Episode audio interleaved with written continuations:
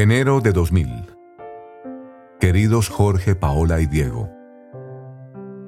Terminé mi última carta en el año 56, cuando yo nací, a mitad del siglo pasado. Qué raro suena, ¿verdad? El siglo pasado. Quería decirles algo de mi infancia.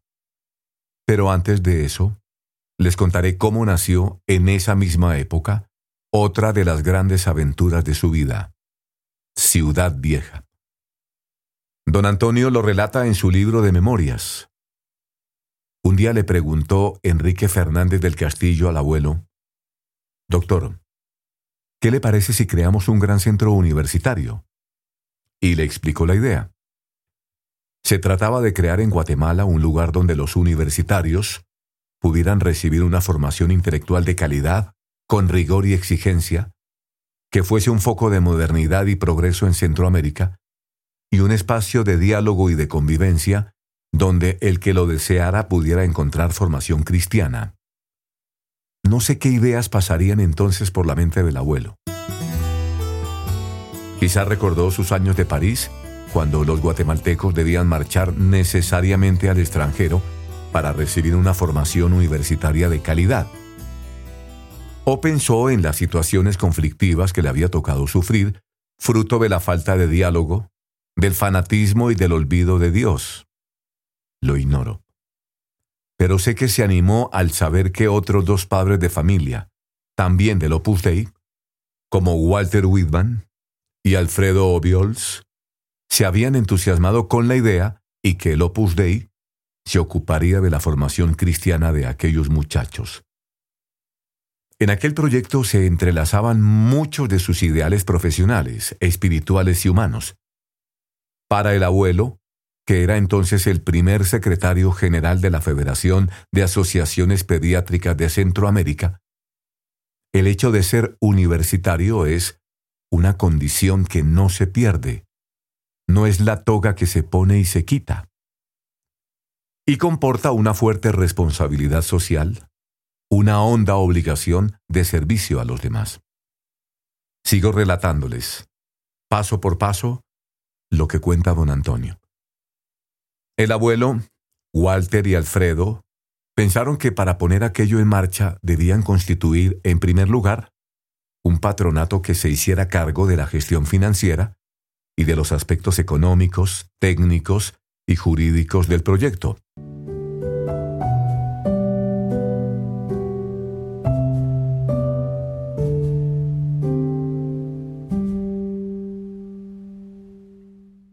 Dicho y hecho. Se pusieron en contacto con varios amigos suyos, como Juan Maegli, Ernesto Rodríguez Briones, Julio Viols, Humberto Oliveros y varios más. Seguro que algunos de estos nombres le suenan porque eran muy amigos de mi papá. Fijaron la fecha para la primera reunión del patronato. Y precisamente en la víspera de esa reunión, asesinaron al presidente Castillo Armas. Sucedió el 26 de julio de 1957. El presidente caminaba con su esposa por los pasillos del Palacio Presidencial, cuando un soldado de la Guardia les presentó armas. Segundos después, les encañonó y apretó el gatillo. Dos de los disparos alcanzaron al presidente que murió pocos momentos después. Luego, el soldado se suicidó. Se declaró el estado de sitio. Sin embargo, el abuelo siguió adelante con el proyecto de Ciudad Vieja. Nunca esperó cruzado de brazos a que se presentara eso que llaman una coyuntura favorable. En ese caso no hubiera hecho nada en su vida. Tuvo que actuar casi siempre a contracorriente. Se dirigió a sus amistades y conocidos y comenzó a pedirles ayuda económica para aquel proyecto, explicándoles que aquello era para Dios y para el bien de los demás. A todos les da vergüenza pedir pisto, decía.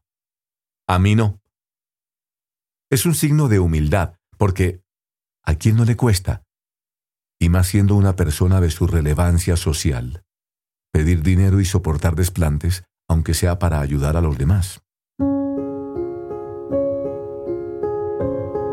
Como de costumbre, fue por delante.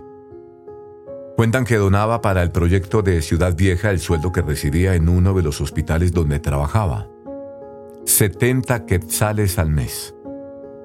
Esa cantidad equivale más o menos a unos 1.500 quetzales, lo que viene a ganar un empleado en una oficina pública. Entonces, las ayudas que recibían era de 5, de 10, de 50 quetzales, y ya parecían grandes cantidades.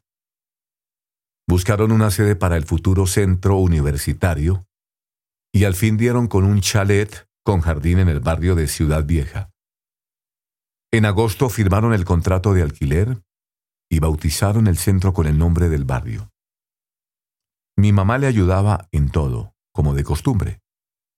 Un día se enteraron de que habían clausurado una casa de juego clandestina y estaban subastando los enseres, cuadros, vajillas, mesas y cortinas. Al abuelo le repugnaba ir a un lugar así, pero fue. Y cuando vio unas cortinas de terciopelo verde, que podían ir muy bien en el oratorio, decidió comprarlas, diciendo, Esto sí que es santificar las cosas, porque estas cortinas van a ir de la sala de la ruleta al mejor sitio que se pueda pensar.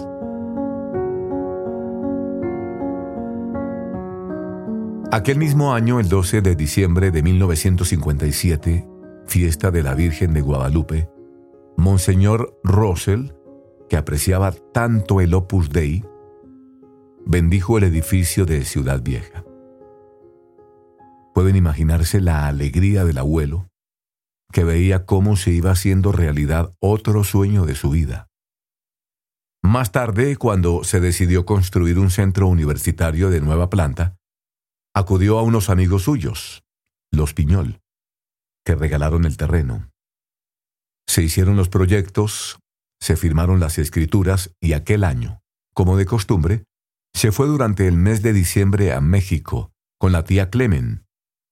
Y estando allí, pensando en el nuevo centro universitario, se le ocurrió. Ahí se va a necesitar una primera piedra. La voy a llevar yo.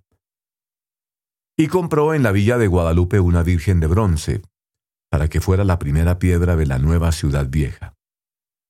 ¿Qué mejor fundamento? decía, que la protección de la Santísima Virgen para esta casa. Cuando se jubiló, como el proyecto de Ciudad Vieja le ilusionaba tanto, se dedicó plenamente a este empeño. Al cumplir los 60 años, contaba, en junio de 1959, decidí despedirme de lo que habían sido mis labores por 25 años en el Hospital San Juan de Dios y en la Cátedra de Pediatría. Varias fuerzas presionaban en mí para llegar a esta decisión. Por un lado tenía colaboradores muy valiosos que habían adquirido el derecho pleno de asumir la jefatura de ambas actividades, y aun cuando de hecho venía compartiendo con ellos las responsabilidades, consideraba que había llegado el momento de entregárselas por completo.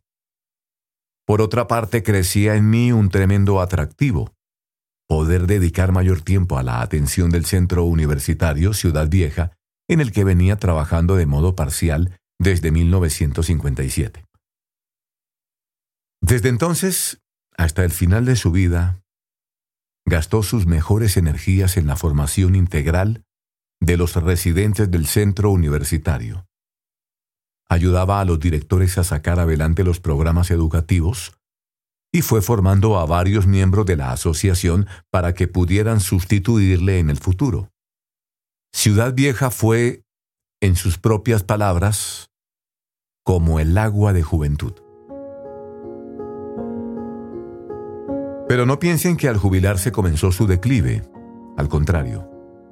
Fueron para él años de plenitud en muchos aspectos.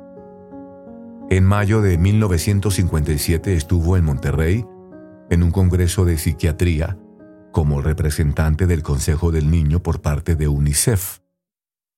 El tío Francisco cuenta que su intervención impresionó tanto a los congresistas que el doctor Solís Quiroga, que presidía el Congreso, le propuso dar el discurso de clausura unos 20 minutos antes.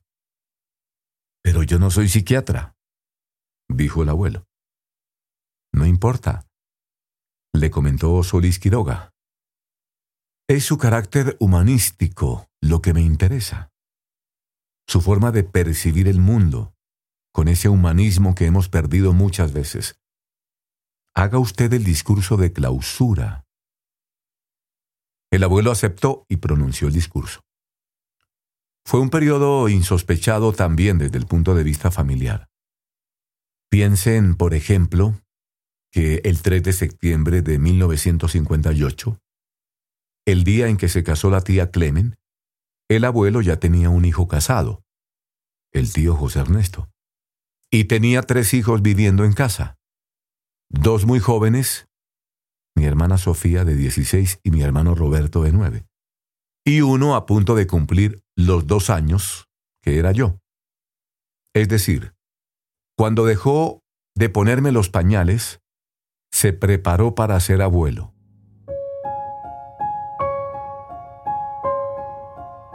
No les he contado nada de mi infancia. No importa. Ya hablaremos de eso. Con todo cariño, papá.